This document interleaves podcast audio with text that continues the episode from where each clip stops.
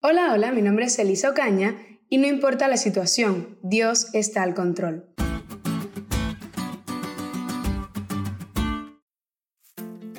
No sé si te ha sucedido, pero en mi experiencia personal me ha pasado que he aceptado llevar a cabo un plan que Dios puso en mi mente y cuando pienso que todo va a estar bien porque es la voluntad de Dios, aparecen mil problemas y trabas que me desaniman. Y allá va Elisa a preguntar, Señor, si tú quieres que yo haga esto, ¿por qué? ¿Por qué permites que estas dificultades se interpongan en mi camino? Otras veces no tiene que ver con situaciones externas. Otras veces nosotros mismos por miedo, por falta de fe, saboteamos el propósito que el Señor tiene para nuestra vida. Olvidamos quién es el Dios en quien hemos creído. Y esto mismo le pasó a Abraham en varias ocasiones. La historia de Abraham es una de mis favoritas en la Biblia y el llamado que recibió me parece impactante. Él siguió el llamado de Dios desde el principio, pero no fue nada fácil.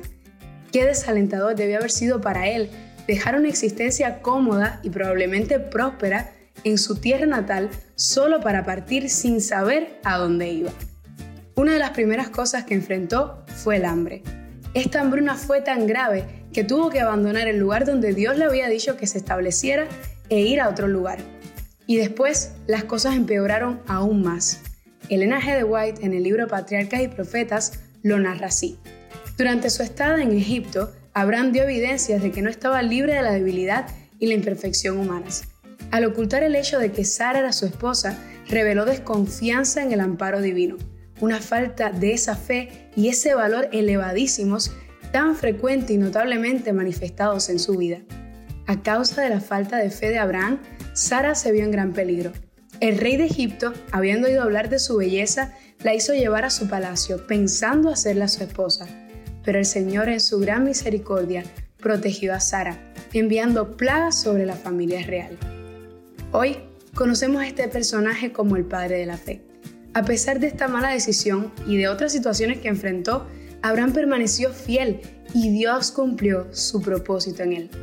Es cierto que llevar a cabo la misión que el Señor nos dio no es fácil, y a veces nosotros mismos empeoramos las cosas, pero de algo podemos estar seguros.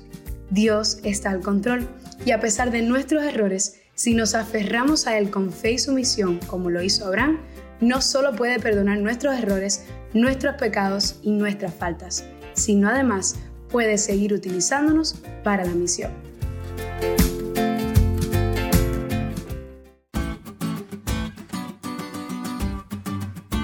¿Te diste cuenta de lo cool que estuvo la lección? No olvides estudiarla y compartir este podcast con todos tus amigos. Es todo por hoy, pero mañana tendremos otra oportunidad para estudiar juntos.